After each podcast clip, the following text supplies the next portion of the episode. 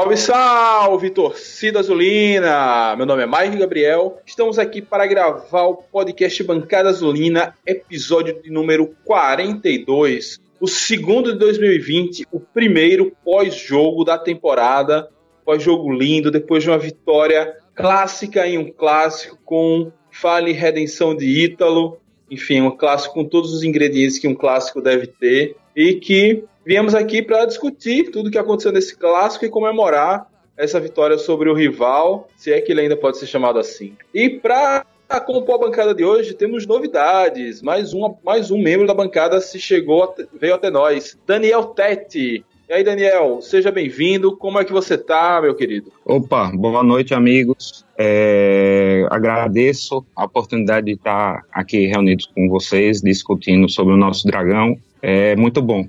Valeu aí. Valeu, Tete. Nós que agradecemos a mais um azulino aqui para contribuir e construir esse projeto. E continuando aqui com as apresentações, Fernando Santana, dessa vez eu não erro. E aí, Fernando, como é que você tá, meu querido? Salve, rapaziada. Fala, Mike. Tudo bem, tudo em paz. Longe de Aracaju, mas o coração e a cabeça tá aí. Como esse ano não teve paródia, eu vou começar assim, ó.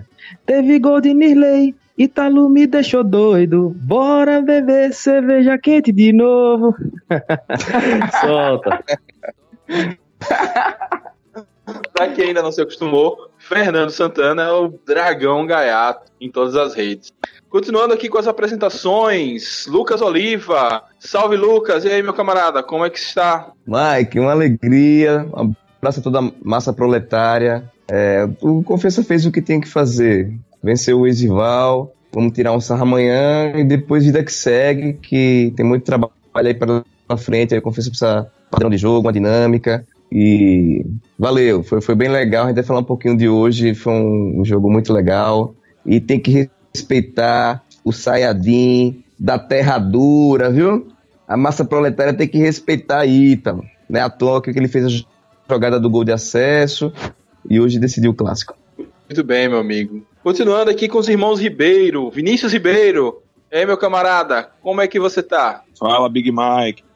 Tô melhor impossível, né? Depois dessa grande vitória, né? É, vou começar também com o Fernando cantando, né? Que amanhã sai, sai paródia nova no Brisado vai ser mais ou menos assim. O que tá acontecendo com Rosinha está tão diferente. O Sergipe não é mais o que era antes. E o resto só amanhã no Dragão Brisado. Pra cima deles! Muito bem, a galera começou inspiradíssima. Junto. Ô, é Ítalo, Fernando e Vinícius, fala. Cara, já cheguei, já tô aqui preocupado, viu? Porque se vocês forem esperar que eu cante, meu amigo, vai estar tá complicado, viu? A audiência, a audiência vai, vai cair muito, viu? Não, a parte de música é Vinícius Rock e Fernando. A gente aqui só corneta. É, e seguindo o nosso Jones Ribeiro. Fala, meu querido, como é que você tá? Fala, Mike, demais companheiros de bancada. Bom dia, boa, boa tarde para quem nos acompanha aí nas redes sociais. Muito feliz, velho. Melhor do que ganhar 3 a 0 Tem a gente que queria ganhar de 4, 5, velho. Ganhar de 2 a 1 no final. Com lance de lateral, de Amaral. Ítalo, depois de entregar um bago, fazer um gol. não tem coisa melhor. Agora, rememorando um bancada passada, se portou como um time pequeno, fez cera como um time pequeno, como às, ve às vezes o time pequeno dá sorte faz um gol, fez um gol de sorte, mas no final perdeu como todo time pequeno. boa memória, meu amigo, boa memória. E o Bancada Azulina é o podcast que você vai encontrar no site dragãodearacaju.com.br, também no YouTube, no Google Podcasts, no Apple Podcasts, no Spotify em todos os agregadores de podcasts que existem. Caso você tenha alguma dúvida de como ouvir, entre em contato com a gente que a gente tira todas as suas dúvidas e te ajuda a entrar aí no mundo maravilhoso dos podcasts. E antes de começar a discussão, queremos convidar a participar da financiamento coletivo do Bloco do Arnesto. E aí, Lucas, pode explicar um pouquinho mais, construído pelo nosso camarada Azulino e da bancada, Rock Souza. E aí, Lucas, fala um pouquinho do Ernesto. É, o Ernesto é, sempre sai no domingo anterior ao carnaval, então o carnaval começa na sexta-feira, dia 21 de fevereiro, e o bloco vai, sai à rua na passarela do Caranguejo, sai dali da Cinelândia, a gente vai fazer o percurso, faz a volta ali no, no Bombeiro, da Orla e volta para Cinelândia no dia 16 de fevereiro. É o domingo anterior ao carnaval. E a gente está fazendo um financiamento é, coletivo, né? Crowd Foundation.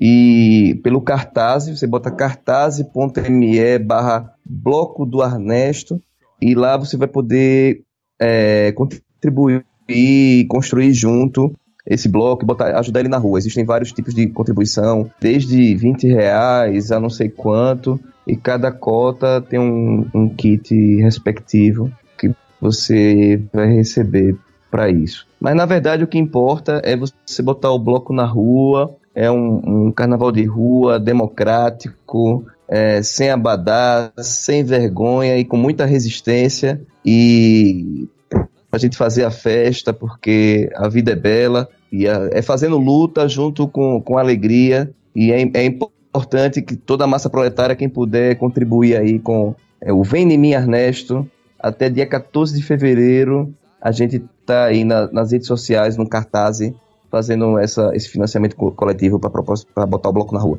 Beleza, galera. Mais informações nos posts desse podcast, ainda botar link. Informações você pode sempre tirar dúvida aí com o Rock e com o Lucas, nossos camaradas azulinos. E aí vamos começar mantendo a tradição do bancada, começando por Daniel Tete. E aí, Daniel, qual era a sua expectativa do jogo e ela foi cumprida sim ou não? Explico porque eu te pergunto. É, no vídeo que eu fiz pré-jogo no meu canal Dragão de Aracaju, eu esperava um placar apertado, mas muita gente falou de atropelo ao Sergipe. Você também estava na turma do atropelo ou na turma da moderação? Sim, sim, em parte sim. É, e assim, eu posso dizer que eu também, em parte, vi esse atropelo, sem querer exagerar.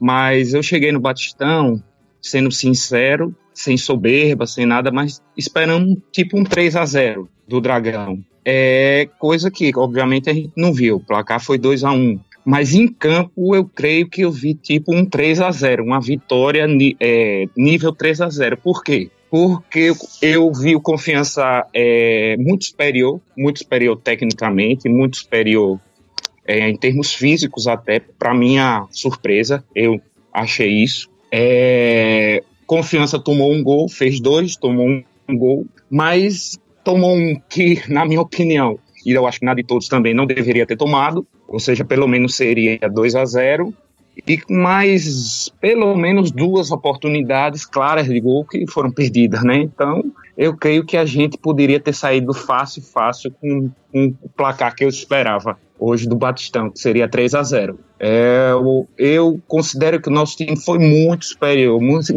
tecnicamente infinitamente superior. Não teve nem graça. O Sergipe é, é, é de dar apenas, dá pena, sem soberba nenhuma, é de dar, tecnicamente é de dar pena. E eu, quando comecei a ver o jogo, vi aquele, aquela pressão ali, aquela tentativa de abafa do Sergipe, eu logo imaginei comigo, ó, esse time aí no segundo tempo vai morrer. E foi dito e certo. Foi tentando na base do Caicai, mas graças a Deus não deu. Pois é, cara. É, não fosse a, a, história de redenção de Ítalo, o grande nome da partida, caso terminasse 1 a 1 seria Marcão. A gente vai chegar lá. É, Lucas Oliva, fale como você enxergou o primeiro tempo, desde o início até o empate do Sergipe já no apagar das luzes. Oi, Mike, é, vou ser sincero aí com, com os ouvintes do podcast. Eu comecei a beber desde cedo, já cheguei no Batistão muito louco depois de passagem lá pelo Brandes. Fizemos a festa no Brandes. É, um, os garçons quebraram um copo lá, a gente começou a puxar, vamos subir dragão, e a Série A e não sei o que. Foi uma folia enorme. Cheguei no Batistão, é, pela minha surpresa, umas três, da, três horas da tarde. Tive um bom acesso pelo, pelo, pelo sócio, não peguei fila. E comecei a tomar cerveja, né? Três cervejas por 10 reais. No início ela estava gelada. Mas depois a gente viu aquela confusão toda e a cerveja ficou quente. Mas aí o, o que aconteceu em campo?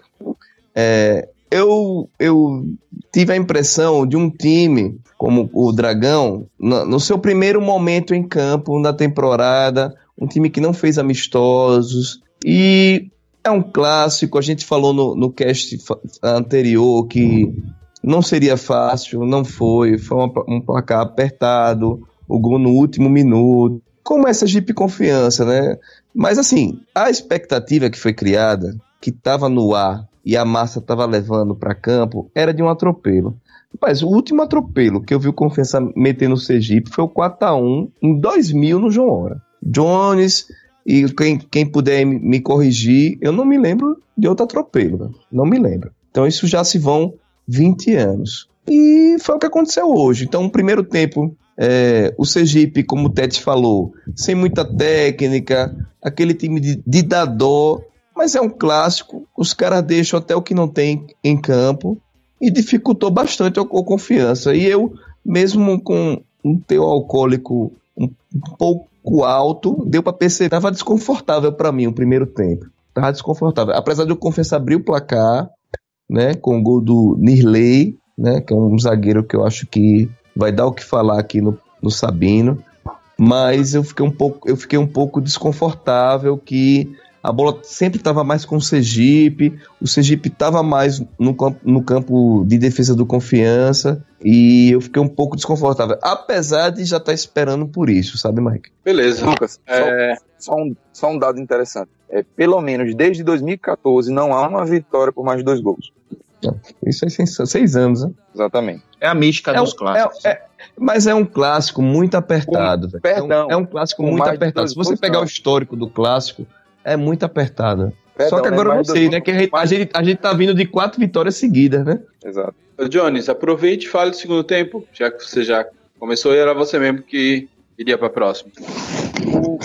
Eu, eu acredito que o segundo tempo, confiança, ele, ele começa um pouco mal de novo. Eu concordo de Lucas, com o Lucas. Nós não começamos bem a partida, mas o Egito tem aquela posse de bola e aquele controle, controle estéreo. Eu comentava, inclusive, lá na, na bancada real, que o Confiança precisava dar um pelo Sergipe, porque estava muito claro que tecnicamente o Sergipe não é bom, apesar de ser um time organizado. É, me surpreendeu a organização tática do time. É, mas aí, quando Confiança colocou um pouco os nervos no lugar, porque, como você bem falou, o gol, o gol de empate deles foi já no final do primeiro tempo, então você começa o segundo com o ânimo lá em cima, porque você empata no anterior.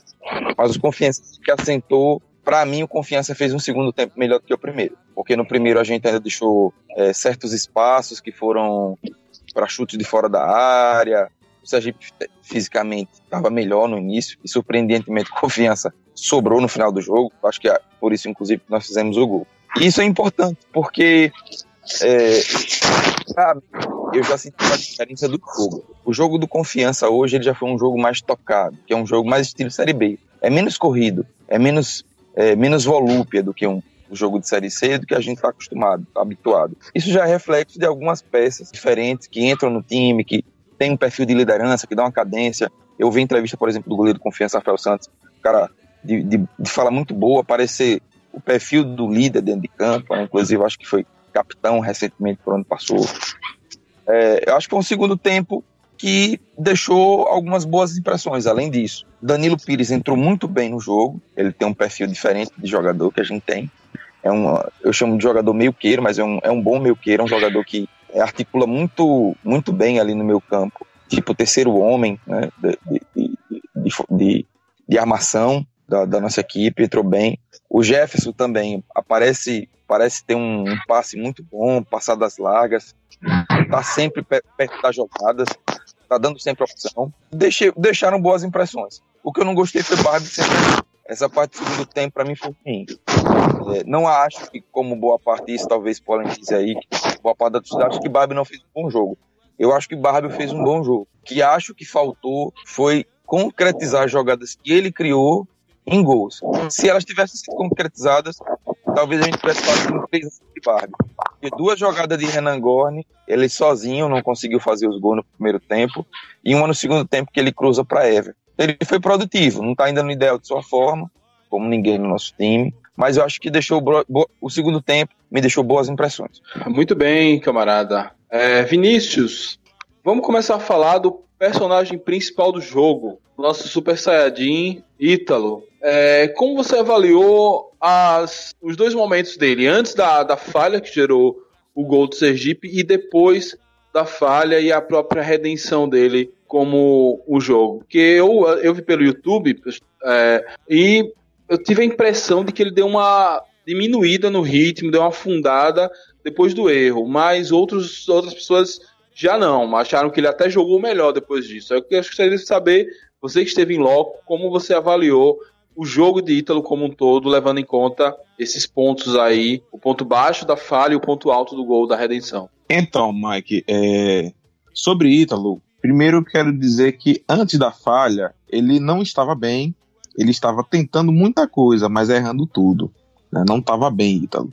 Caindo muito, acho que teve uma, umas duas ou três quedas antes da falha. Né? E depois da falha, ele continuou jogando mal, porém sem tentar. É, eu acho que a bronca de Daniel Paulista no, no, no vestiário, o próprio Ítalo disse que, que foi chamado a atenção por Daniel Paulista, que pediu para ele soltar mais a bola, porque a marcação estava dobrando quando ele estava com a bola. E aí, depois disso, Ítalo ficou muito apagado no jogo. E quando pegava na bola, não, não produzia muito. Hoje não foi um grande jogo de Ítalo. Ítalo hoje não foi bem, ao meu ver. Fez o que interessava, de fato, né? É, fe, fez o gol que nos deu a, a vitória e isso foi fundamental. E, e, e isso pode ser muito importante também para o decorrer da temporada. Ítalo é um jogador que é muito importante para a gente e a gente precisa de, de Ítalo confiante, bem é, psicologicamente. Então é muito importante o, o, o, gol que nos deu a vitória, né? mas no geral Ítalo não fez um, um, um bom jogo. E me espantou é, Daniel Paulista, o, o, o, preservar até o final da partida foi importante, fez o gol do, do, do da, da, vitória, mas eu não teria deixado o Ítalo terminar o jogo. Eu acho que, que eu avaliei naquele momento como um erro e continuo dizendo que foi um erro. Né? Deu certo, mas foi um erro. Foi um erro manter Ítalo na partida. Né? E, e, eu acho que Daniel hoje ele não estava iluminado com relação às alterações. Eu acho que ele mexeu mal no time, mas com relação a Ítalo, é isso. Eu acho que ele não fez um bom jogo. Né? Depois, ao meu ver, depois da, da falha, ele piorou, porque ele parou, inclusive, de tentar as coisas. Ele ficou meio acanhado, meio frio né, no jogo. As bolas, ele. Porque Ítalo é aquele jogador que ele vai para cima, né? Que ele tem habilidade, tem dribles curtos, que muitas das vezes lembram os dribles de futsal. E hoje ele tava, depois da falha, pronto, ele parou de tentar as coisas. Muito bem, meu amigo. É, continuando ainda sobre o jogo, para a gente fechar essa parte para outros assuntos paralelos, vamos aqui escolher o melhor e o pior do Confiança em Campo, começando com Daniel. E aí, Daniel, quem você achou que foi o melhor jogador em campo e quem você viu que destoou dos outros companheiros? Daniel, querido mudo. Alô? Alô? Beleza? Você ouviu minha pergunta? Beleza, pode falar. Sim, sim, escutei. Não, antes de, de falar, antes de opinar sobre o melhor e o pior, queria só fazer um adendozinho sobre o que o nosso amigo aí falou é, a respeito de Barbie. É, sendo bastante sincero, eu não espero muito dele, não. Pelo histórico, pelo que eu já vi, ele jogar pelo histórico de, de rodar em muitos clubes tal. Espero que é, queime minha língua ele, bastante. Torre minha língua. Mas assim, eu sinceramente não espero muito dele, não. Mas ele, de certa forma, me surpreendeu hoje no jogo. É, eu vi ele caindo muito bem ali pelo lado direito. Eu acho que quando ele recebeu, ele recebeu acho que um ou dois lançamentos longos de Nirley. Vi ele caindo bem, ele deu, fez aquela oportunidade de gol que Gorne perdeu. Teve umas duas infiltradas dele ali também no segundo tempo boas, pelo lado direito caindo nas costas do lateral esquerdo. E eu acho apenas que aí eu já vou começar a, a pontuar a questão do pior. Eu acho justamente apenas para ele ser ter sido melhor no jogo de hoje, ele precisou de um, ele não teve um apoio ali do lado direito, apenas Enes quando subia, quem estava ali é, é, é, é, que estava jogando com ele, mas foi insuficiente. Eu acho que faltou muito é, hoje no jogo, o jogo de Vila justamente para estar tá jogando com ele ali, ajudar a Barbie ali pelo lado direito. E assim, para mim foi o pior do jogo. É, eu acho que ele foi mais, é assim, foi pior. É, ele teve uma, uma tarde mais infrutífera que a de Ítalo, exatamente até porque Ítalo depois fez o gol. Mas eu achei uma tarde muito ruim de Vila, muito apagado. E eu acho que por isso também que a gente, tanto Ítalo, tanto, desculpe, tanto Vila como Everton, acho que não tiveram uma boa tarde hoje. E eu acho que por isso que a gente te, é, viu bem a entrada de Danilo Pires e de Jefferson, que começaram a dar uma dinâmica melhor ali pelo meio de campo. É, então, por isso que eu acho que Vila foi o pior, o mais apagado do nosso time hoje em campo. E o melhor, o melhor, é, eu considero que assim não foram testados, porque como a gente já falou, tecnicamente o Sergipe muito mal, só teve um pouco de vigor físico ali no primeiro tempo, com chutes de fora da área. Nosso goleiro saiu com uniforme limpo, não sujou, não fez uma defesa, só fez praticamente reposição de bola. Mas mesmo assim eu vi a defesa ali muito segura, como que se fosse preciso em algum momento ali eles, eles aparecerem, é, é, eles dariam conta do recado, se eles fossem testados. E como fez o gol, é, eu acho que eu considero que Mirley foi o melhor da partida. Muito bem, meu amigo. É, só sobre Barbio, por motivos de amor ao Ceará, eu acompanhei alguns jogos do CRB na Série B do ano passado e ele fez uma Série B ok pelo, pelo CRB. Enfim, eu não. Pra mim não foi uma contratação que ofendeu tanto é, por conta disso. Mas sigamos. Fernando, você que acompanhou pela internet, quem você elege o pior e o melhor em campo? É, eu acompanho a decisão do nosso amigo Daniel. É, também concordo que o melhor em campo foi Nirley, até pelo gol também tem que ser premiado.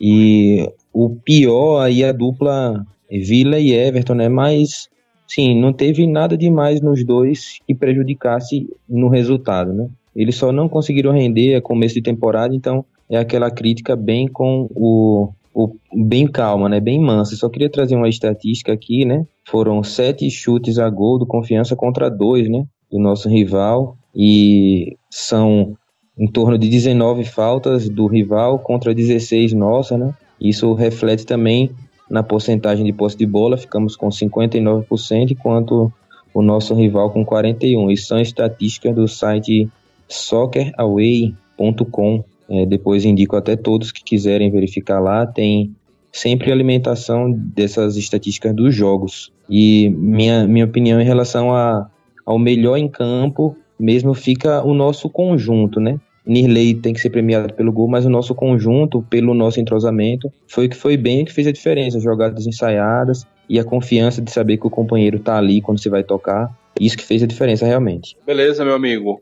Vamos inverter a ordem da apresentação é, e vamos perguntar a Johnny, motivos de não confundir a voz com a de Vinícius. É, Jones, quem você elege o melhor em campo e o pior em campo nessa primeira partida do estadual? Primeiro que o Fernando esqueceu de falar um dado essencial aí do, do jogo, né? Ele não falou sobre o serômetro, que foi a quantidade de vezes que os jogadores do Sergipe caíram. Eu nunca vi um negócio desse. Nunca vi, desde o primeiro tempo.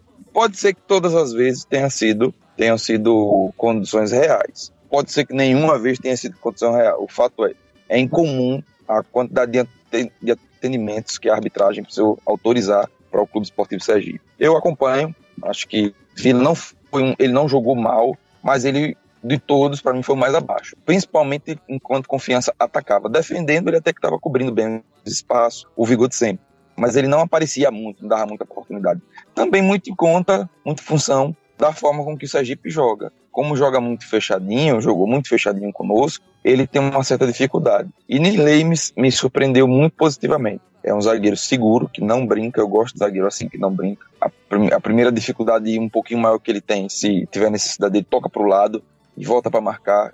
Esse pragmatismo para zagueiro me agrada e já chegou dando as credenciais. Um gol de cabeça. E isso é importante, porque na temporada passada, a maior parte dos nossos gols foi de jogada parada. Então é bom ter mais um cabeceador. Ô Mike, Muito deixa bem. eu voltar aqui rapidinho. Que eu queria refazer a minha decisão de pior em campo. Eu vou colocar Renan Gorne. É, para mim, os gols que ele perdeu para a camisa 9 do Dragão realmente me matou do coração. Beleza, beleza. É, Lucas Oliva, você, quem foi o pior em campo e o melhor em campo? Lucas? Lucas, cheio do mudo, meu filho. Alô, alô, alô. Fala. Olha, eu acho que Fernandinho Gaiato foi cirúrgico. Pior em campo, Renan Gorne. É, apesar do gol do acesso, barra Simon, é, não é um atacante por confiança. Né? E hoje ficou, ficou mais claro ainda. É, precisamos contratar um camisa 9, senão a gente vai passar por dificuldades muito grandes nessa temporada. Renan Gorn é aquele 9 que não faz gol, ou faz um, um gol esporadicamente. Então, para mim, ele foi o pior em campo, apesar também que eu concordo que a dupla Billy e Everton não, não funcionaram bem, mas para mim, os gols que, que Gordon perdeu hoje são inadmissíveis.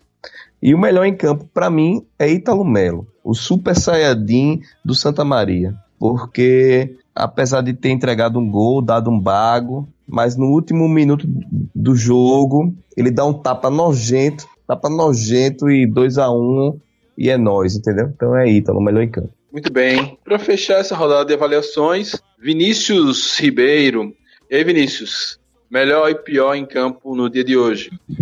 Para mim, o melhor em campo foi Thiago Enes. Como sempre, um monstro na lateral direita. É, eu vinha conversando no carro com minha esposa dizendo que se Enes é, fosse ofensivamente tão bom quanto é defensivamente, com certeza estaria num time de Série A, porque é, ele tem sido um monstro ali atrás. Hoje deu o, a assistência para o gol de Nirley, que é ele quem bate a, a falta né, e, e, destruiu tudo ali na, na, na, lateral direita, marcando muito bem, subindo bem. Então, assim, para mim hoje o melhor em campo foi Thiago Enes. O pior em campo, para mim, para mim eu concordo com, com, o meu amigo Gaiato. O, o Renan Gorni, de, de, fato, hoje perdeu gols que não, não podem ser perdidos. Né? O, o placar, por conta desses gols perdidos, tanto por Renan quanto por, por Barbio, é, poderia ter sido mais elástico. Né? Por Barbie eu ainda relevo mais, porque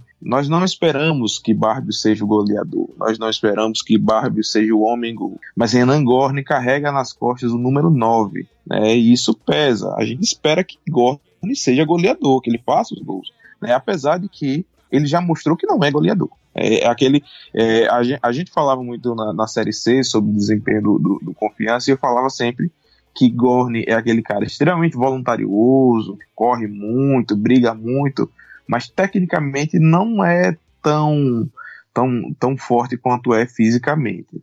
Né? Então, assim, hoje o pior em campo para mim foi o Renan Gorne e o melhor em campo para mim foi o Thiago Enes.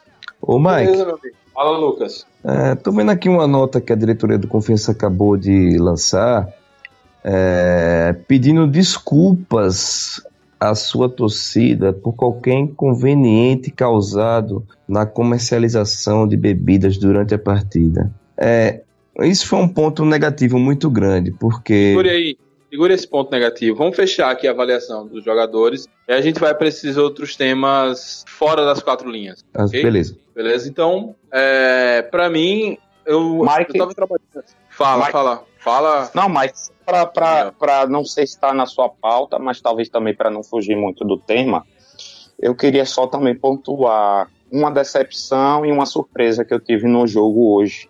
Primeira decepção foi com Silva. Eu esperava muito mais Perfeito. dele e eu acho, eu acho que ele me decepcionou bastante no jogo de hoje. Meu voto e uma surpresa. Uhum. E uma surpresa, não pelo futebol, porque ele já apresentou futebol, mas porque é, nas últimas partidas, até talvez por questões físicas, por questão de contusão, é, na Série C ele não, ele teve uma queda de rendimento razoável. E hoje, na minha opinião, voltou a jogar em alto nível, pelo no nível que a gente viu ele começando a jogar com confiança na Série C foi Amaral. Eu acho que Amaral jogou muito bem hoje no jogo. Jogou muito. Foi uma surpresa, surpresa positiva também ver ele voltar a jogar num bom nível que ele, que ele chegou aqui no Confiança, que infelizmente teve uma queda na, na, na reta final da Série C. Beleza, Danilo. É, Daniel, desculpa. É, não, também é exatamente. Silva, para mim, foi o pior em campo. Eu não sei se foi exatamente uma quebra de expectativa, porque eu conversei com muito torcedor do 13 nesse, nessa pré-temporada, mas é, enfim, a, as poucas jogadas que o Sergipe não conseguiu incomodar nossa defesa chegou pelo lado dele, mas ele um cabra jovem, foi o primeiro jogo, tá chegando agora, eu ainda confio no potencial dele, que ele apresentou você lá. Não, Paraíba. Você não é, acha que você não acha que a Altemar daria mais conta do recado ali não? Rapaz, Acho que sim. Altemar, ele tem uma, uma grande característica que hoje eu, eu sinto falta particularmente, que são as bolas paradas. Então, ainda que Enes tenha conseguido fazer aquele cruzamento na cabeça de Nirley, mas de resto a gente não teve uma bola parada tão efetiva como tivemos na Série C. Esse, essa característica, esse talento de, de Altemar, ele é muito importante. Mas um lateral esquerdo não pode sobreviver só disso. Então, vamos ver como o Silva se, se comporta aí até abril, que é mais ou menos quando o Altemar volta, é, e ver se ele consegue mesmo, enfim, entrar nessa. ganhar essa, essa, essa vaga na lateral esquerda. Folha, a atuação de hoje, frente ao que o Altemar apresentou na Série C do ano passado, a vaga ainda é de Altemar. Então, na, na minha visão, os melhores, o melhor em campo foi Nirley, e com destaque para Amaral. Amaral hoje foi soberbo e foi aquela coisa que a gente já, já imaginava. Ele, bem fisicamente, dá conta mesmo de fazer aquela. ser nosso pitbull, único volante. Mas Nirley, além do gol feito, ele foi muito bem é, na defesa. Foi uma defesa segura. Luan a gente já conhece, e é aquele zagueiro discreto, mas muito competente. Então é, é e aí tentando fazer agora a o scout disso, eu creio que Nirley é quase unanimidade de como o melhor jogador. E o pior, acho que fica o ficou ali dividido entre Gorne e. Nosso Vila. outro eu esqueci. Vila. Gorne e Vila. Vila. Então, Gorne e Vila ficaram ali na dividida entre os piores em campo. É, Vila tem potencial.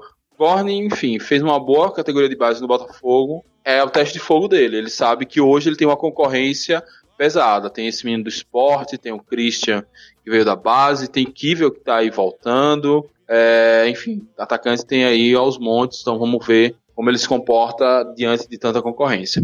Inclusive, Mike, era uma coisa que eu queria pontuar antes da gente, pra gente encerrar os temas da partida, né? Nos nossos reservas hoje, é, estávamos sem quatro jogadores que foram anunciados aí recentemente, né? Sem o atacante Reis, também esse Mikael que veio do esporte, sem o zagueiro Matheus Mancini, sem Moraes e sem Silva, além de daqueles que estão machucados, né?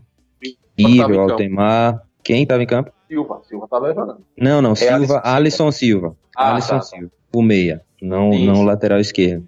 Estávamos sem esses quatro, então, olhando para o banco de reservas do Confiança hoje, as substituições que professor Daniel Paulista fez praticamente foram jogadores profissionais, porque os que não entraram eram jogadores da base. Exatamente. Entrou Marcelinho, entrou Jefferson e entrou Rafa, entrou Danilo Pires, né? O outro que, que teria opção de ataque seria Rafa Marcos, Christian. Então eram jovens valores da nossa base, né? Enquanto no Sergipe Daniel também. não teve.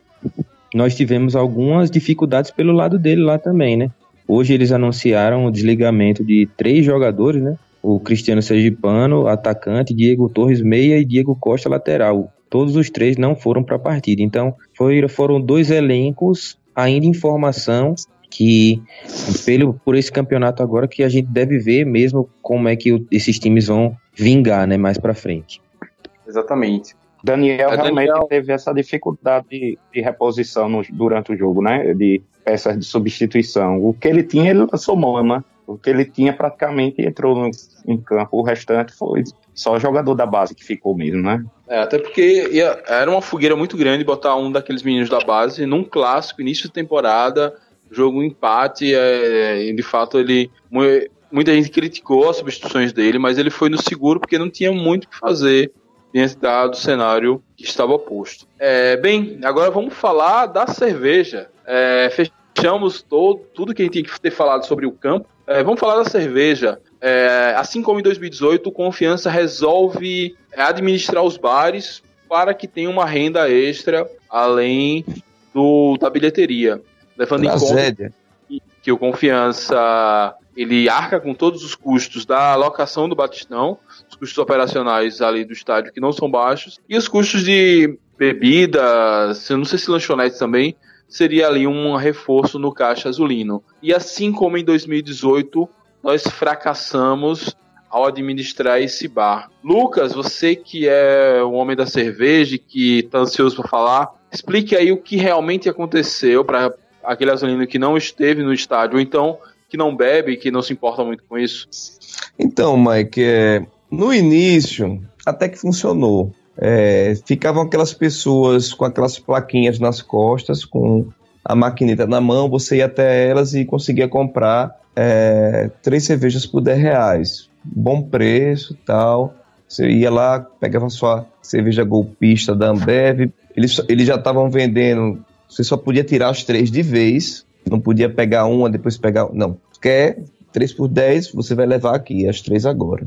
Até aí tudo bem. Mas da metade do primeiro tempo para o final do primeiro tempo, começou o caos. Começou o caos. Porque o que aconteceu? A torcida do Confiança estava alucinada, com muita saudade do, do time, com muita sede. Tava um dia lindo em Aracaju nesse domingo e todo mundo muito louco para beber, mas não estava conseguindo beber. Eles colocaram poucas pessoas, dava, dava pena dos trabalhadores eventuais, três pessoas. Aí você tinha por volta de 50, 80 proletários em cima, com seus tickets em punho, em riste, em cima do, do, de três, quatro trabalhadores e eles botaram um, uma cerca metálica entre a torcida e a, os trabalhadores e a, a cerveja e o, a torcida começou a bat, dar tapa nessa, nessa cerca metálica. Então ficava aquele negócio, aquela gritaria e de vez em quando saía aquele rugido alto de BUM! BUM! A galera batendo, batendo na cerca metálica. E chegou um momento que só tinha cerveja quente, velho. Só tinha cerveja quente. Era a galera desesperada ali naquela, aquelas caixinhas de 12 latas jogando no gelo. Desorganização total. Era para demitir, demitir e, e, e mandar embora do Estado quem foi o responsável pela logística manda embora para nunca mais pisar aqui em solo sergipano. E agora aqui em todos os grupos de zap está circulando uma nota da diretoria pedindo desculpas. Desculpas à sua torcida por qualquer inconveniente causado. A comercialização de bebidas durante a partida. Eu acho que as desculpas é pouco, é pouco. A nota devia sair assim, é, em virtude do desastre e da tragédia da comercialização de bebidas hoje no clássico, a diretoria do Confiança garantirá toda a cerveja no próximo jogo de mando do Confiança. Essa que teria que ter sido a nota. E, inclusive, eu saindo do eu saindo, descendo a arquibancada, encontro logo com mil de gelo, peu do coco.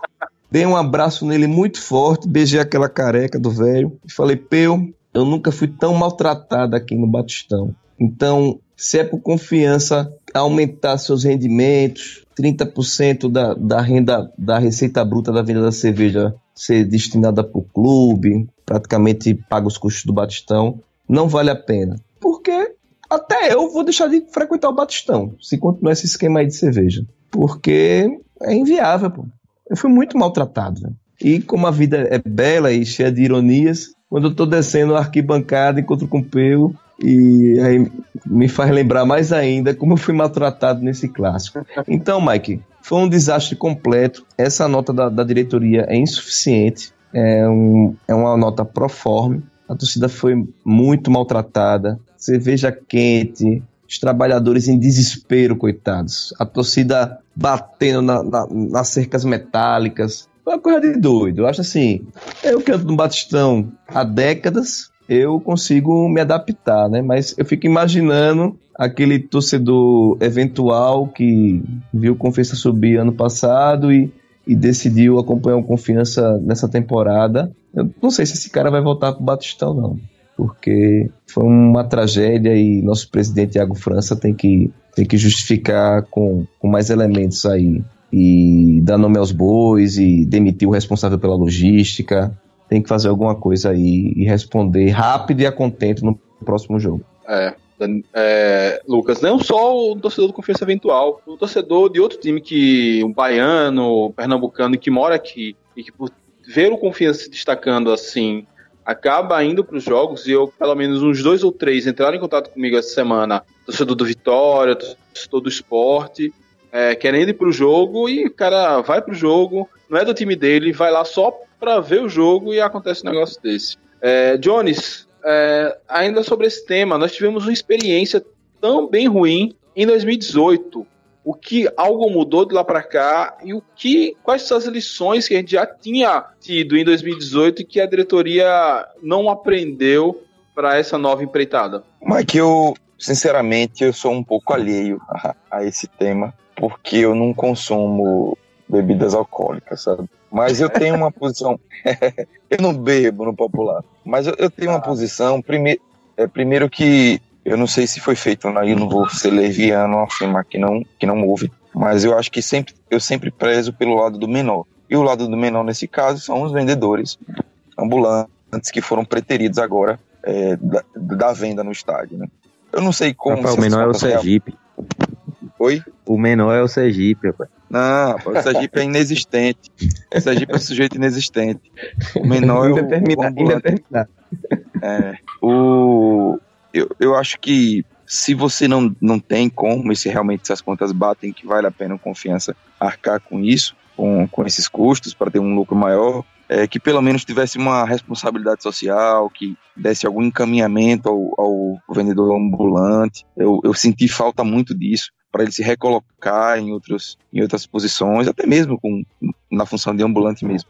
Então senti falta disso. Agora eu acho que o, o problema maior não é assim, o problema é um, um, certo amadorismo em vários momentos, porque o problema não está veja, veja, o problema está na bobina que você às vezes vai pegar o ingresso e não tem bobina, na fila que você pega a fila de mais determinados jogos, do sócio torcedor, o cartão que não chega na sua casa, tem várias pequenas coisas, e cerveja não é uma coisa pequena no futebol, que precisam ser ajustadas e que necessariamente passam por um processo de profissionalização, de descentralização, que nem sempre acontece no, no futebol sergipano e no confiança. Eu acho que é, beber da fonte de outras pessoas que têm know-how no assunto, de outros grupos que têm know-how, porque, por exemplo, é uma mudança muito grande você do freezer, do gelo para o freezer. Então, não é melhor usar gelo, não é melhor perguntar quem sabe, que são os vendedores ambulantes, ou usar os próprios ambulantes na venda, é, numa parceria aí com, com a cervejaria de alguma forma, eu não sei. Eu não sei, eu sei que não deu certo. E não é a primeira Jones. tentativa,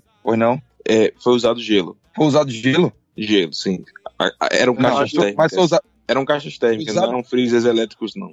Então a incompetência ainda maior, que nem gelo sabe usar. Então o Lucas tá certo mesmo. Lucas tá certo. Aí não tem, não tem solução. É mandar embora do estado mesmo. Porque você usar gelo e errar, pelo amor de Deus. Então eles chegaram no Batistão faltando 25 segundos pro jogo. Só pode. Porque se você chega com meia hora, tá gelado, pô. Você chega com meia hora, tá gelado. E você usou gelo e mesmo assim não deu vencimento. Ou então eles trouxeram a cerveja fervendo. Pode, ser, pode ter acontecido isso também. Botaram a cerveja na panela de pressão e depois trouxeram pro Batistão, né? Cerveja quente choca. Só pode ter sido. Mas é, eu acho que é isso. Falta troca de experiência, conversar com quem sabe. Se não deu certo, é evidentemente alguém não sabe, não sabe o que está fazendo. É preciso buscar. É, eu nunca, nunca que eu queria ser subordinado empregado de Jones e Lucas, porque meu irmão errou, vai embora do estado, não é só perder o emprego não. Mike. É. Fala, Vinícius. É, eu queria trazer a, a, minha opinião sobre esse assunto, sabe? Primeiro, assim, eu, eu acho que, que o, Confiança está passando por um processo de profissionalização e modernização que, que vai, vai, vai incomodar um pouco em alguns momentos, né?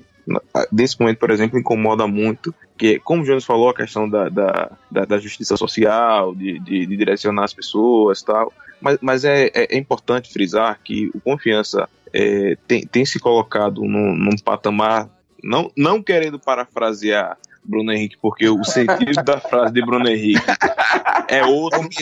É o mesmo. É e, não, não é, não, é outro. Né? Confiança tem, tem, tem, tem alcançado um, um, status que precisa, precisa mudar, precisa se adequar. Não dá pra gente. Para a ler frase correta. A, a gente, a, a, gente precisa, a gente precisa evoluir. Não, não dá pra gente pensar um futebol em que o confiança arque com todas as despesas do, do, do, do estádio e não possa explorar financeiramente. Não dá pra gente, é inconcebível, né? É, a, a gente tem um. A, tanto o Jones quanto o Lucas, creio que tenham uma visão de mundo muito parecida com, com, com a minha, né? Com, com relação à política econômica, essas coisas, mas assim, a gente vive numa sociedade capitalista, né? E aí o clube de futebol, ele não dá para ser uma casa de caridade, ele precisa lucrar com as coisas para que ele possa existir, né? E aí a lógica é essa, é, é ele explorar. Hoje, né, quando, quando eu, eu também não consumo bebida alcoólica, mas eu consumo bastante água e refrigerante durante um jogo e assim que cheguei fui lá comprar, né? Tinha, um, tinha dois bares na- parte coberta do Batistão, na, na arquibancada, e aí fui lá comprar água lá para meu filho e minha esposa. Tava, a água tava bem gelada, mas é aquele negócio, olha, é, em, em Aracaju, né, nós não, não, não acompanhamos grandes eventos de entretenimento com, com, com, com frequência. Só eventos para duas mil, três mil pessoas. Né? E aí, volta e meia, vem um com 10, 15 mil pessoas. Mas os eventos são sempre pequenos. Então, para que haja uma adequação da empresa que vai gerir é, é, esses bares do, do, do Confiança, talvez até no próximo jogo ainda tenha um- uma dor de cabeça, né? Porque é, é um período de transição, de adaptação, de, de, de, de pegar o jeito de como fazer, né? Obviamente que os ambulantes que Exatamente. negociavam, O Coco sabe. Peu do Coco Oi? sabe, não uma empresa sabe. Peu do Coco sabe, uma empresa não sabe. Pio do Coco tem mil anos que trabalha no Batistão, Jones. A empresa tá- tá- vai lidar com o Batistão a partir de agora. E eu vou a- dizer a- mais. Olha, o, confiança não, eu- tem- o, confiança, o Confiança não gasta um centavo no Batistão. Nem o Confiança não, o Confiança Sergipe, o Itabá, tem umas taxas que nunca são, nunca são pagas. Tá mas, mas ficam, mas ficam devendo e em algum momento vai ter que pagar. Algum momento da vida vai ter que pagar. Né? E essa dívida, o fato de, da dívida estar registrada em nome do Confiança significa dizer que Confiança paga. Está em débito, mas paga. Em algum momento vai ter que pagar. Então é o seguinte, né, com relação aos ambulantes, é, é triste ver os ambulantes né, perderem esse complemento de renda né, com, com a retirada dele dos jogos, mas é importante dizer o seguinte, né, eu não sei a visão dos demais, mas boa parte dos ambulantes que vendem no, no, no Batistão viveram a vida toda explorando torcedor, praticando preços altíssimos, sem pagar taxas, porque não justifica, não justifica o preço que os ambulantes praticam no Batistão sem pagar taxas. Todo mundo sempre achou a vida inteira que os ambulantes pagavam para vender ali. E aí, com esse escândalo, a gente descobre que eles não pagam e praticam preços absurdos. Praticam preços absurdos. Muitas das vezes distratam as pessoas que, que estão comprando, que estão sendo distratam. Muitas das vezes, já aconteceu várias vezes comigo, de eh, a pessoa que está na minha frente pagar um churrasquinho, digamos, por 5 reais, quando chegar em mim, o churrasquinho aumentar para 6,50, 7 reais do nada. Então, assim, a- as, pesso- as pessoas, as pessoas. Você tem cara de rico, Vini. Deus me É, livre. quando- De quando eu chegava, eles cobravam 50 centavos. E aí, a- as pessoas têm, têm quando, quando a- ocorrem essas crises, as pessoas esquecem das coisas ruins que aconteceram no passado. Lembram as- apenas da, da parte boa. Ah, a cerveja estava gelada. Mas não lembra de preço abusivo, não lembra de ser destratado, não lembra de troco errado no meio da multidão, né? Que eh, muitas das vezes agiam de má fé, eh, pegava, dava troco a menos. O povo, quando chegava lá em cima, que percebia, disse, "Eita, não vou voltar para cobrar, não. E quando voltava, muitas das vezes, o vendedor fazia briga. Então, as pessoas esquecem da- da- do lado ruim do vendedor ambulante. Só lembro da, do- da, da cerveja gelada porque a cerveja de hoje estava quente, porque acabou cerveja. Então, assim, é, é um fato. O fato da- do, do, do Confiança se pronunciar, se posicionar, dizer, pedir desculpa, é, fazer a prestação de contas de, de quanto lucrou, cerca de 10 mil reais, né? Então é importante isso. Isso é um feedback importante para confiança. né? A gente espera que daqui para frente né, o, o confiança continue, é, é, consiga resolver os problemas que foram apresentados hoje. Mas assim, eu espero que o confiança continue gerindo a, a venda de bebidas no, no, no estádio, né? A- a- aqueles que comercializavam comida continuam vendendo lá no, no, no Batistão, então não foram tirados todos os ambulantes, foram tirados apenas os que vendem, vendiam bebida no estádio. Então, que confiança lucre com isso, consiga é, gerar receita para o clube, que isso seja revertido dentro de campo, que a gente consiga alcançar nossos objetivos e a gente continue batendo nas rosinhas, né? E amanhã todo mundo dragão brisado acompanhando a paródia nova. Ô, Vini, só tenho Eu queria dar falar minha opinião você. também. Hashtag Calma, vamos volta pelo do cu. É, vamos lá. Ainda tem Mike, Dani- Danielo, Fernando e eu para falar sobre Daniel. esse assunto. Daniel. Daniel, desculpa, eu tô. tô, tô, tô, tô, tô Danilo. Quem é, É, esse Danilo? Bem, antes de passar para vocês, vou dizer minha opinião. Desde 2018. Mike bebeu no plantão, aí. Rapaz, eu tô bebendo agora. Então, rapaz, trabalha com a justiça. Justiça contra pobre é implacável. justiça não, judiciário, né? Porque a justiça é outra coisa. É. Enfim. Exato. É, o, desde 2018, quando aconteceu a primeira, a, a primeira tentativa de fazer essa, é, essa gestão da- dos bares do Batistão, inclusive eu conversei com um patrocinador do Confiança época, que deu uma confusão muito generalizada, e esse cabra me ligou para explicar sobre isso. É, eu sempre eu defendo que, se por um lado Confiança tem o, o desejo e o direito de lucrar com essa venda, é, porque ele é organizador do evento. De outro, a gente tem os vendedores ambulantes que têm o know-how de como fazer isso. Eles têm experiência de como vender a cerveja, a água, espetinho e etc. Com todos esses senões que Vinícius apontou há mais de 40 anos, desde que o Batistão é Batistão. Então, a minha ideia é sempre que ou a associação dos ambulantes, se é que ela existe de fato, fizesse uma parceria com confiança, ou esses ambulantes e o confiança, como promotor do jogo, como que o clube que quer se profissionalizar, ajudar isso efetivamente, é, ativamente, fazer uma cooperativa entre esses ambulantes e que eles façam um convênio, um contrato com confiança, para que as duas partes possam lucrar com isso. Porque eles têm a expertise de fazer isso, e a gente viveu a vida toda com eles lá sendo servidos, bem ou mal, mas ainda assim servidos, com coisas a melhorar, mas não o caos que tem sido quando o Confiança tenta assumir esses bares, e por outro, eles não perdem o seu espaço ali de vendas. Então, eu, gostaria de trazer essa, essa discussão. Eu já dei minha opinião para Daniel e Fernando. Com você, Daniel. Não vou esquecer mais seu nome. Ô, Mike, beleza. Ô, Mike, é o seguinte, eu, eu não tenho know-how de Lucas, porque como, como Jones, é, eu também sou abstêmio, eu não bebo, mas eu consumo. Eu sempre consumi ali nos bares Batistão, como eu vou com meu filho, eu sempre compro água de coco para ele, e sempre tomo um refrigerante também, até pelo calor. É, não posso falar da realidade de 2018 porque eu passei quatro anos fora em razão de questão do trabalho, de 2015 a 2018 eu estava fora do estado, voltei, retornei finzinho de 2018, então não acompanhei, acompanhava o, o Confiança de longe, era sócio torcedor tal, mas a realidade do Batistão não, não acompanhando, então não tenho como falar. Mas o que eu posso dizer assim, que é, como o Vinícius mesmo falou, é um processo. Eu tô vendo assim que a gente tá dentro desse processo, que o confiança assim tá conseguindo realizar um sonho, um sonho que, que demorou bastante, que foi muito sonhado, tal, mas e que está se tornando realidade, que é o time nós, nós estamos nos tornando um time grande nacionalmente, um time de série B, um time conhecido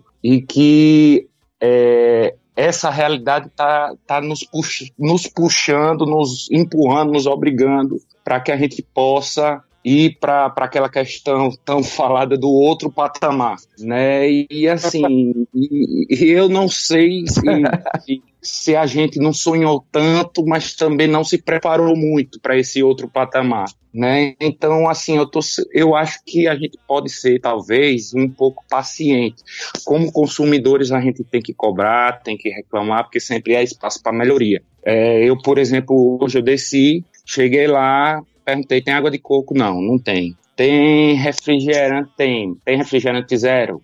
Eu, sou, eu não, não, não, tomo refrigerante normal, só tomo zero. Não, não tem. Então voltei só com uma pipoquinha lá para cima pro meu filho. Né? Ou seja, teria como ter algo que pudesse oferecer como os outros já oferecia.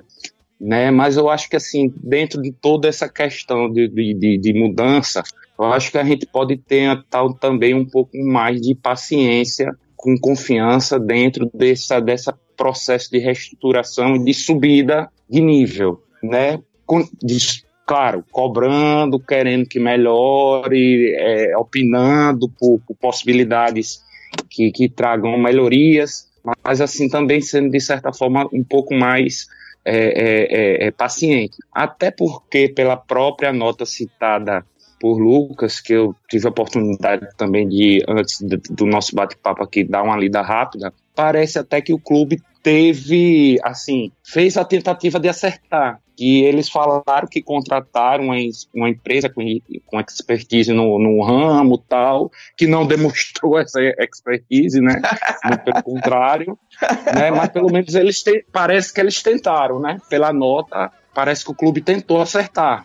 Não deu certo talvez seja necessário, como o Lucas disse, banir essa turma aí para outro lugar, né? Banir para outro estado, não aparecer mais aqui. Porque realmente eles não têm conhecimento na área, não, pelo menos. Ou então eles que mostrem, eles mostrem rapidamente. Eles 51 em meota. eles vão ter, eu acho que 15 dias, né? 15 dias praticamente até o jogo do Lagarto, né? O, outro sábado, né? se eu não me engano é, é, vão ter praticamente 15 dias para melhorar e aí realmente aí já mostrar melhoria. Porque senão realmente eles não têm é, know-how nenhum nessa área e tem que vir outra coisa, mudança urgente. Mas eu acho que até lá, eu acho que a gente pode ter um pouquinho mais de paciência por, nessa primeira experiência, como eu digo, vi a experiência de 2018. Mas posso dizer que onde eu estava, eu conheci justamente por. Tenho parentes que moram em Pernambuco, em Recife, e onde eu morei quatro anos, eu morei quatro anos no Paraná, fui, voltei, graças a Deus voltei, até para estar perto do, do, do, do nosso dragão e, e, fazer meu filho conhecer essa realidade que já está no sangue dele já. É, e aí eu vi também que, não, assim, não é por aí a coisa de Série A, não é muito diferente não. Inclusive, eu tive a oportunidade de ir em Salvador assistir três, quatro jogos da Copa América e olha, foi um caos. Copa América.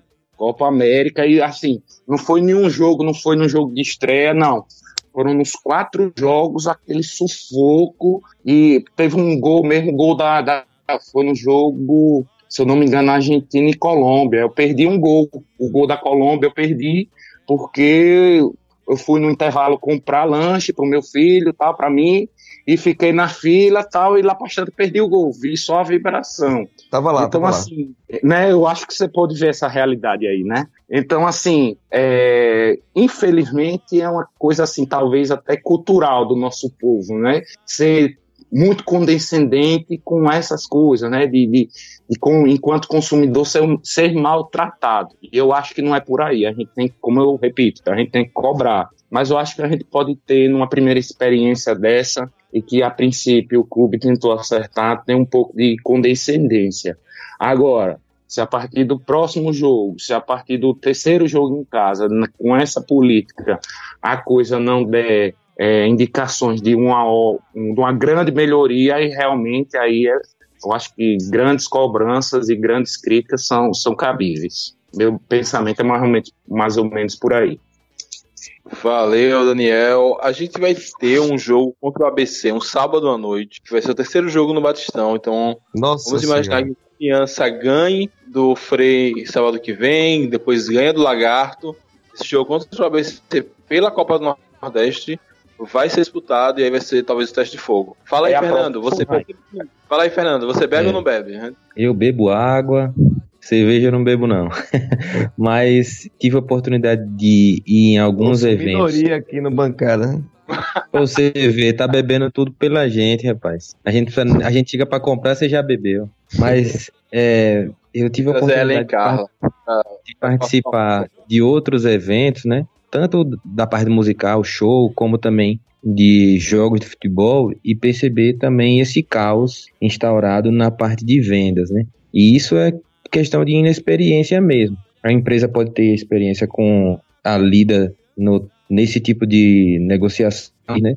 Que ela toma, é algo tá, como aquele que comanda, né? Aquele simples funcionário, simples trabalhador que estava ali executando, pegando ficha, passando a cerveja na mão, ele não é o responsável, né? E isso é que às vezes o, o consumidor não tem essa percepção, né? Que aquele não é o cara que é responsável pelo caos. O caos vem daquele que planeja ou que não planeja, né? Então, é, se for pensar num ponto positivo, aquele que planeja pensou bem em colocar máquina de cartão. Foi a primeira vez no nosso estado que um evento de futebol tinha a possibilidade de comprar cerveja com cartão. Então, é, é algo que é uma elitização do futebol, deixando de ser aquele futebol raiz, onde o espetinho era de gato mesmo e a gente não tinha nem como saber se era de gato ou se só era piada. E hoje está caminhando para uma elitização que vai trazer até preços mais caros. Mas eu acredito que é, é algo que a, a diretoria tem a, a, o pensamento de investir e com certeza para quem quer investir precisa melhorar e precisa mudar. Muito bem, Fernando. Você trouxe uma, um ponto bem interessante que ninguém tinha abordado sobre isso, né? Os vendedores, quem tá lá no olho do furacão não tem nada a ver, e são eles Coitados. que recebem as informações, enfim, são eles que recebem os gritos da torcida que tá lá querendo comprar seus itens e voltar logo para continuar acompanhando o jogo. É, a gente viu visões bem diferentes a respeito desse tema, que é importante, né, ter essa diversidade, e vamos aguardar e ver como confiança conduz essa, essa questão. Não creio que seja algo que possa voltar como aconteceu em 2018, acho que essa é uma decisão que o Confiança vai levar a cabo ao longo de toda essa temporada, e a gente espera que consigam resolver essa questão da melhor forma possível. E para encerrar, já estamos bem adiantados. Tem um fato que eu não gostaria de deixar que passasse em branco. Infelizmente, as meninas que constroem bancadas lindas com a gente,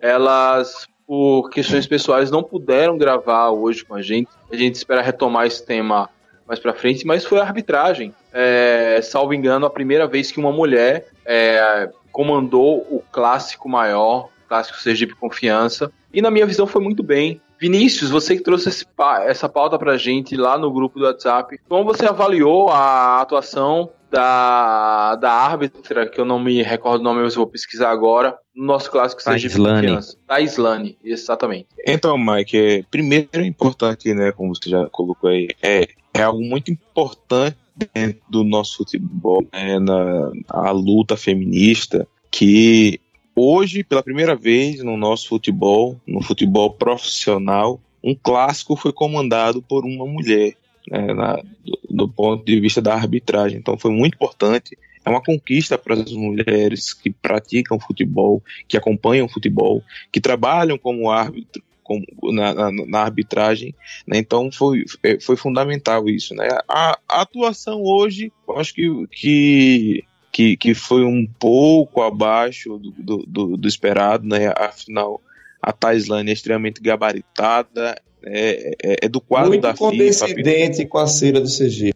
É, é, é, é, do quadro da FIFA, né, apitou o jogo do amistoso da seleção brasileira feminina, então é, é, um, é, é, é, alguém que é muito muito preparado, né, mas hoje não foi uma boa atuação, né, como como o Lucas já pontuou aí, muito condescendente com, com a, a, a, palhaçada, vou nem chamar de cera, mas palhaçada daquele time pequeno da, da, da linha do trem, vou nem dizer o nome. Mas, assim, ela não, não foi bem. Mas é importante frisar para a torcida que ela não foi bem por ser mulher. Ela não foi bem porque não foi bem, não, não foi um dia inspirado dela.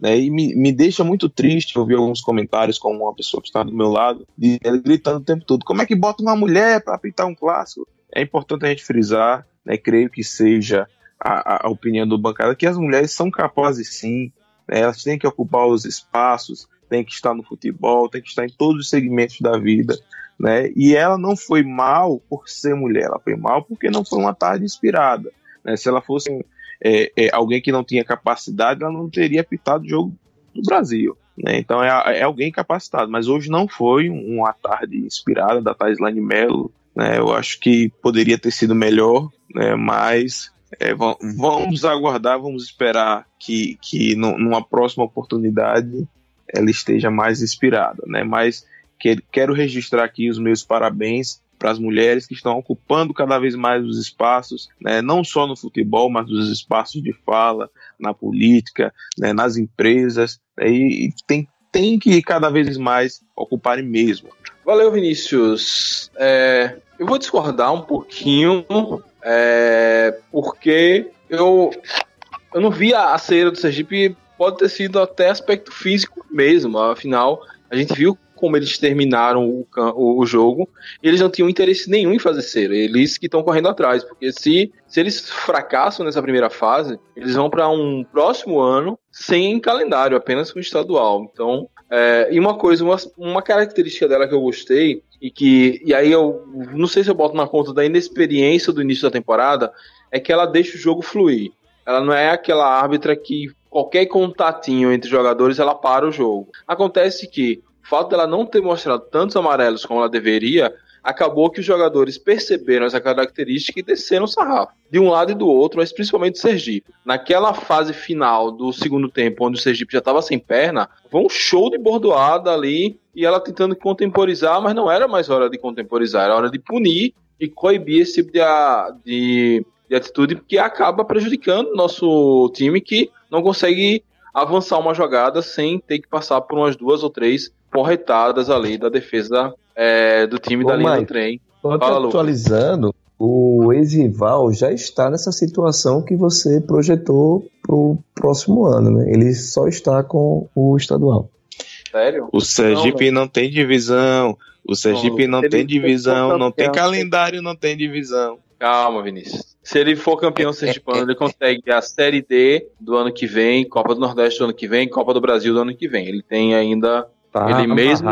Então, assim, ele tem essas possibilidades. Assim como o América de Pedrinhas Ô, Mike, tem. Mike, Mike, e... muda o tempo Fala. verbal aí. Se ele fosse, se ele, se ele fosse, se ele for não, se ele fosse. É, não, possibilidade até o América de Pedrinhas tem. Conseguir é outra história. Mas alguém mais tem algo a comentar sobre a arbitragem, sobre essa questão? Ô, ah, eu acho se. Opa, vamos lá. Vai lá, Daniel, vai lá, Daniel.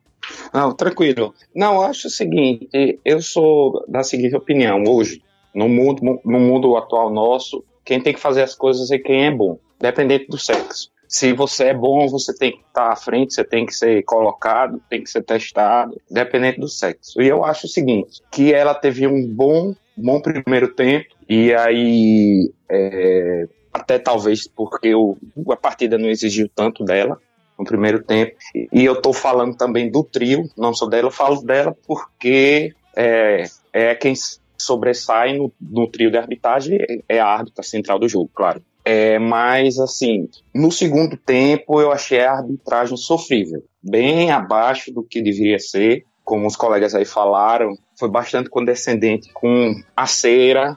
Eu acho que o Sergipe realmente, parte do Caicai foi por, por, por debilidade física, o time cansou muito, mas também, por exemplo, goleiro fez muita cera, umas duas ou três quedas ali dele, uma delas mesmo passou quase cinco minutos, não tinha porquê ficar com aquele tempo todo de atendimento, que ela não recuperou nos acréscimos, ela só deu quatro minutos, e só numa, numa queda dele, eu acho que foi por volta de três ou quatro minutos que ele ficou no chão.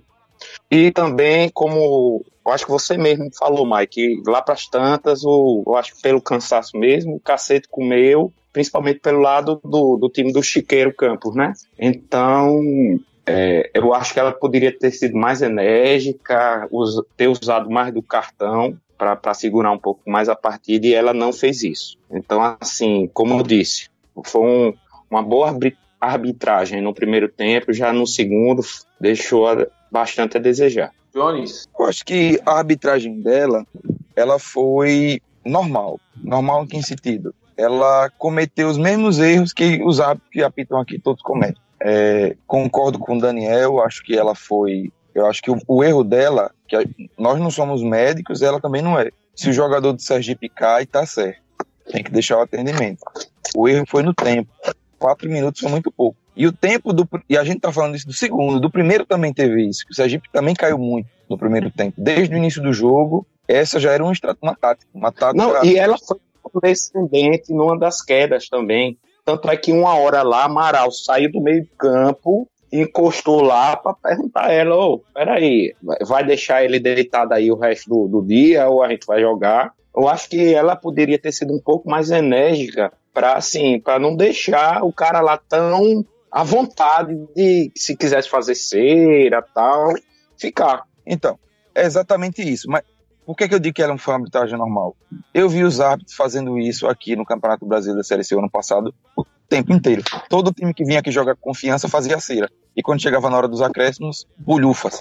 E aquele, a, aquele árbitro carioca tirou Ítalo indevidamente.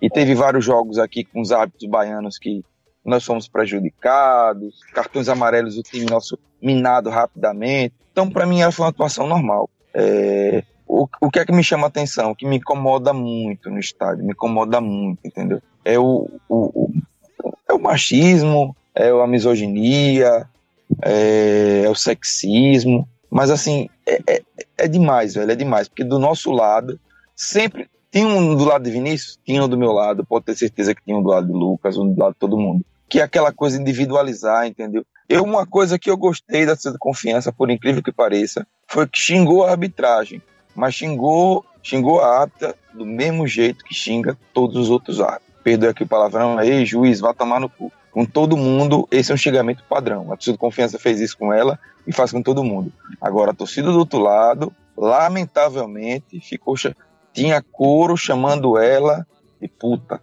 Lamentável. Um comportamento pessoal de um indivíduo, ainda que sejam vários ou a maioria, já é inaceitável. Agora, corinho para cantar isso. Horrível, horrível. Horrível. Nossa torcida não fez. E teve, e teve gente da nossa torcida defendendo.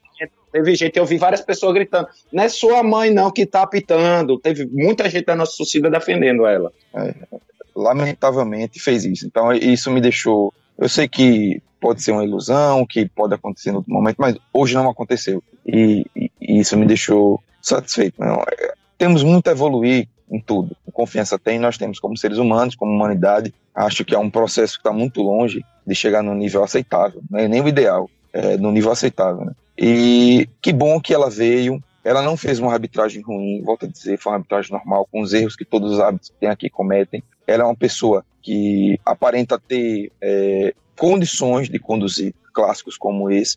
Como é que se aprende? É fazendo. Eu não conheço outra forma. Então tem que deixá-la trabalhar, tem que deixá-la é, mostrar o seu potencial. Acho que ela, até um recado talvez chegue no ouvido dela. Ela precisa estar mais próximo dos lances. Isso acho que foi um erro que ela cometeu. Tinha as faltas, ela marcava falta de muito longe. Quando você marca a falta de muito longe, cria, gera insegurança. Porque o cara diz, como é que ela viu de lá de longe que foi falta? Quando você está pertinho, você inibe. E ela, ela tem condicionamento físico para isso. Claramente ela tem condicionamento físico para isso. Então é, é se posicionar melhor, para estar tá mais perto do lance. Mas está de parabéns. Eu, eu avalio como uma, uma arbitragem normal. Ela não comprometeu, para mim não comprometeu. Né? Se a gente fala de tempo, que o confiança era que poderia ter sido prejudicado, mas ele venceu o jogo. De cartão, não teve nenhum jogador de confiança saiu suspenso, nenhum jogador, jogador de confiança saiu com vermelho. Uma faltinha ou outra aqui ou ali você pode até duvidar. Teve algo que me, que me chamou a atenção, foi muito bom que ela fez. Um jogador de Sergipe bateu a, a falta com a, com a bola rolando não pode, erro de direito, porque se sai um gol é passivo de anulação, porque o gol não aconteceu. Quando a bola, a bola sequer entrou em jogo, quando você bate ela em andamento. Então, tem como evoluir e que a nossa torcida entenda, se conscientize, politize. É, a, a, gente tem que tratar uma árbitra como trata todos os árbitros, como trata todos os árbitros. E não ficar, porque é muito chato. Vai um jogo, o juiz erra, é filho da puta. Aí vem um árbitro, erra, é puta. Pô, é sempre a mulher, porque é o padrão ruim. É sempre, entendeu? É, é, um saco isso, pô. Sentou um indivíduo do meu lado, passou o jogo todinho insinuando coisas desse tipo, nojento. A pessoa que faz isso é uma, uma pessoa nojenta, pô. Tem o que fazer, não. Precisa crescer um pouco. Quem, quem, quem vive, quem satisfaz com, com esse sentimento mesquinho. Mas é o que nós temos, né? No Batistão e acho que na maior parte dos estados do Brasil e talvez do mundo, infelizmente. Tem, temos apenas que, infelizmente, conviver. Beleza, meu amigo Jones. Xingar o árbitro é um direito natural do torcedor, mas a gente tem que saber como xingar de forma que não ofenda as outras pessoas que estão ao nosso redor. É, bem, já vamos com mais de uma hora de gravação, uma hora e... as despedidas, então ficam para a próxima. Então, da nossa parte, em nome de toda a bancada, é, muito feliz com a vitória, com todos os debates que tivemos aqui do jogo e fora dele, é, e que 2020 já começa um ano a todo vapor, com muitas felicidades e com muita discussão e com matando a saudade desse espaço aqui. Muito obrigado a todos os azulinos, a todas as azulinas que chegaram até aqui. Saudações proletárias. Fui! Confiança em todo e pelos gramados mantém duas glórias. É a desportiva a confiança dos operários, teve nome a vitória. Tua bandeira de cor alviane, sou confiança em todo o Brasil. Tua luta continuará, outras taças iremos conquistar. Essa é a realidade.